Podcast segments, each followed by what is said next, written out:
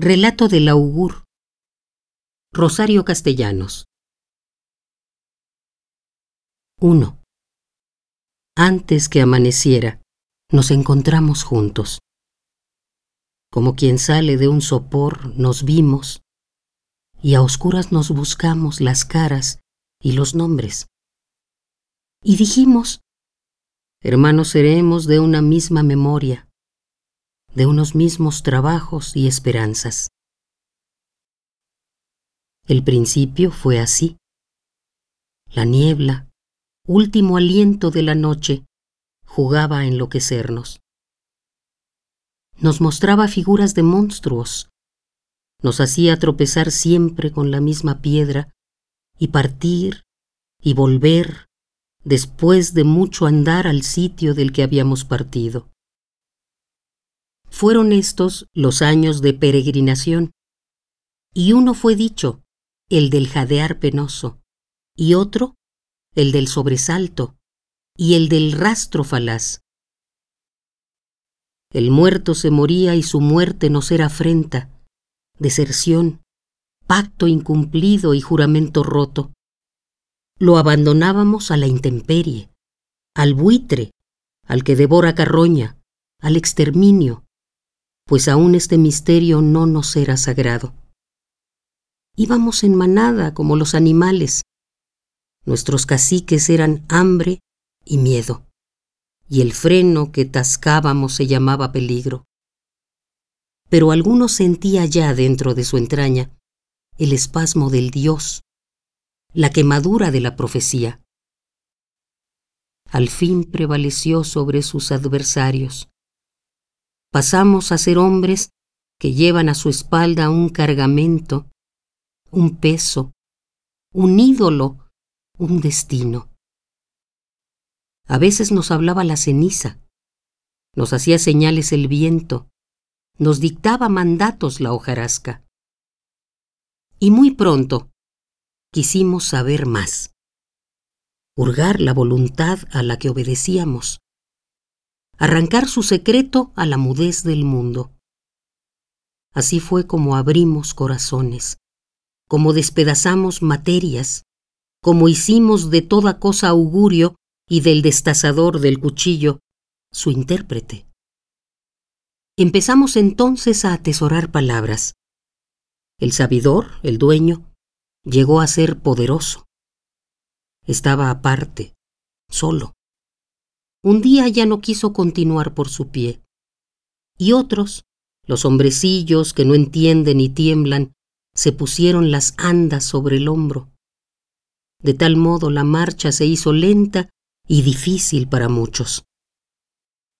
Rendidos de fatiga, dormíamos oyendo murmullos, bestezuelas que palpitan y medran en la sombra, cuchicheos de mujeres, suspiros sofocados, el llanto del que nace y el gemido angustioso del que sueña.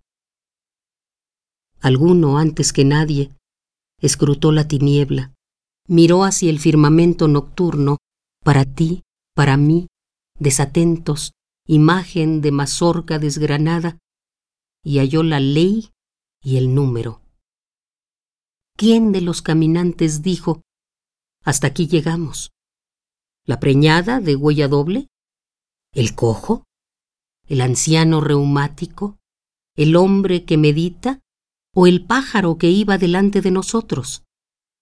Pero la tribu unánime se detuvo y hundió su callado con fuerza de raíz en la tierra. Sobrevino la hora del constructor y de los fundadores. Cada uno, como el árbol, era él, y el contorno que amparaba su sombra. Y por primera vez sembramos nuestros muertos. 2. He aquí la heredad, el valle, el valle. Cerros donde los dioses se quebraron las manos, lava de las catástrofes antiguas. La luz húmeda siempre recién manada, el breve espejo y el relámpago del agua. Y sobre la extensión el aletazo del águila y el pico curvo y la uña rapaz. 3.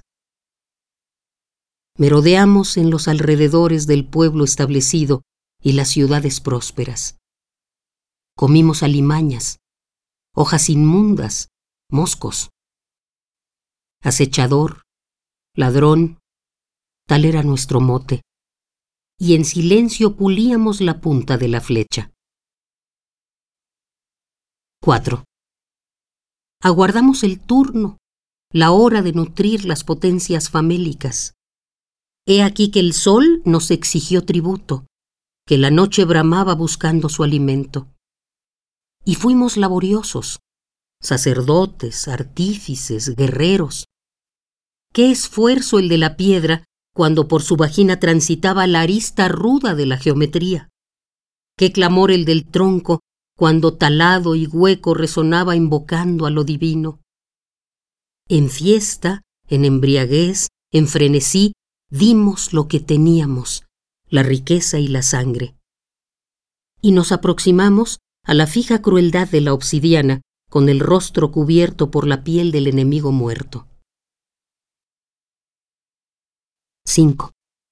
Lejos ondea el penacho del capitán, y hasta el confín se alarga nuestro puño feroz y autoritario.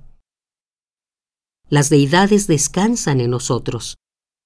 Mas, ¿por qué este sabor caduco en nuestros cantos? ¿Por qué nuestros adornos se marchitan? ¿Por qué aún lo duradero nos predice el fin de nuestro siglo? Se multiplican voces. Del mar vendrá la tempestad. Del mar. Ay, todo lo que vemos tiene un temblor funesto de presagio. Del mar vendrá la tempestad. Del mar. No es mentira. No invento lo que digo, solo estoy recordando.